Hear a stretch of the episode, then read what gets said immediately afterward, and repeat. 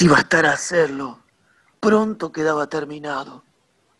Si con dar un golpe se atajaran las consecuencias y el éxito fuera seguro, yo me lanzaría de cabeza del escollo de la duda al mar de una existencia nueva. Pero, ¿cómo hacer callar a la razón que incesante nos recuerda sus máximas importunas, máximas que en la infancia aprendió y que luego son tortura del maestro? La implacable justicia nos hace apurar hasta las heces la copa de nuestro propio veneno. Yo debo doble fidelidad al rey Duncan. Primero, por pariente y vasallo. Segundo, porque le doy hospitalidad en mi castillo y estoy obligado a defenderle de extraños enemigos en vez de exponer yo el hierro homicida. Además, es tan buen rey, tan justo y clemente, que los ángeles de su guarda irán pregonando eterna maldición contra su asesino. La compasión, niño recién nacido, querubín desnudo, irá cabalgando en las invisibles alas del viento para anunciar el crimen a los hombres y el llanto y agudo clamor de los pueblos sobrepujará la voz de los roncos vendavales. La ambición me impele a escalar la cima pero rodaré por la pendiente opuesta. ¿Qué sucede? La cena está acabada. ¿Por qué te retiraste tan pronto de la sala del banquete? ¿Me has llamado?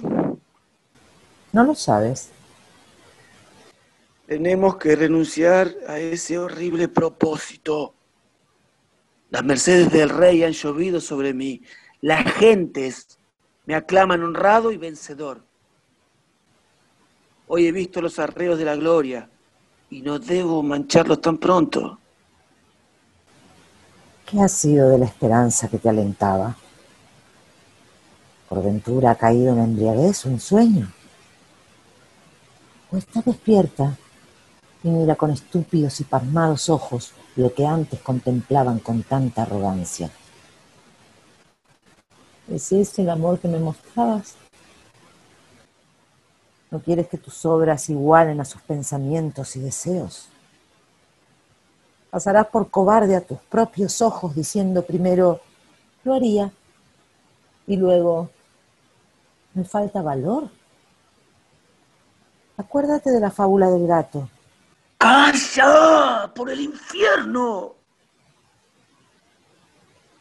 Me atrevo me atrevo a hacer lo que cualquier otro hombre haría.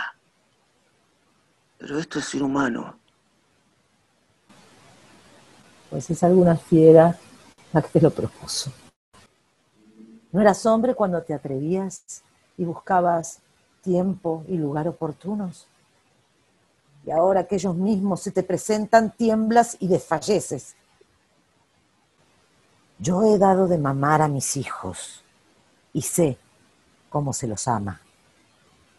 Pues bien, si yo faltara a un juramento como tú has faltado, arrancaría el pecho de las encías de mi hijo cuando más risueño me mirara y estrellaría los sesos contra la tierra.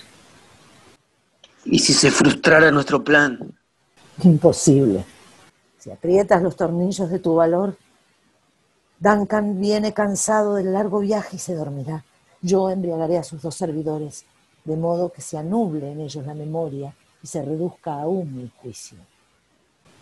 darán un sueño tan profundo como si fuesen cadáveres. ¿Quién nos impide dar muerte a Duncan y atribuir el crimen a sus embriagados compañeros? Tú no debías concebir ni dar a luz más que varones Mancharemos de sangre a los dos guardias ebrios y asesinaremos a Duncan con sus puñales.